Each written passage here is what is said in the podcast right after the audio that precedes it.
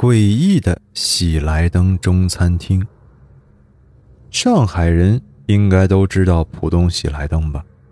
就是那个浦东南路浦建路上的酒店。我以前啊就在那里工作。年丰中餐厅，一共八个包房。我要说的，就是包房的故事。哎，都是真事儿啊，没有巧合。你碰上了，那就是撞鬼了。包四叫百合厅，是八个里面最大的，能放四张十人桌，但是没窗户，所以啊，就算大白天里面不开灯就是纯黑的，而且一年四季都不用开空调，阴森森的。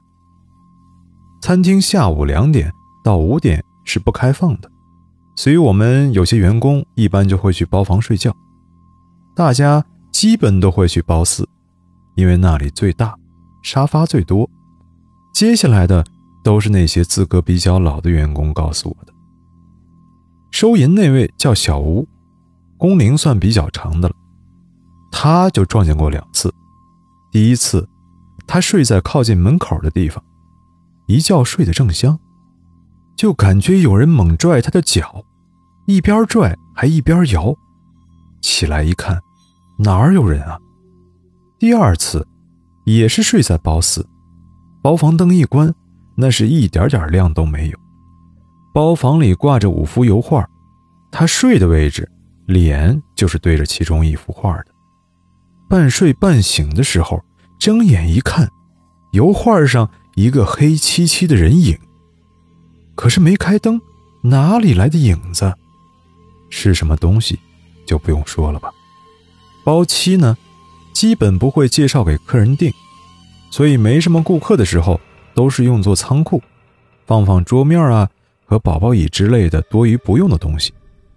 包七和包八之间有一个工作间，是那种开了灯都很暗的房间，也是做仓库用的，放着婚宴用的餐具、哎纸巾什么的。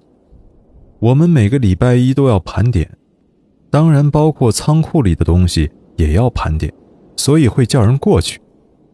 包七和包八属于后大堂，平时都不怎么热闹的地方，也没什么人气。那次是小刘去盘点的，蹲在工作间的时候，就听见有女人轻轻唱歌的声音。一开始没注意，后来越听越恐怖，点了个大概数目就逃出去了。同样的事情也发生在小黄身上。那天啊，也是下午，因为有客人，所以主管让他去铺包六的台子，而包六就在包七的边上，很近。铺着铺着，耳边就又响起了女人轻声唱歌的声音。这些事儿吧，你听起来可能没那么恐怖，但如果真遇上了，嗯，那就好好感受一下吧。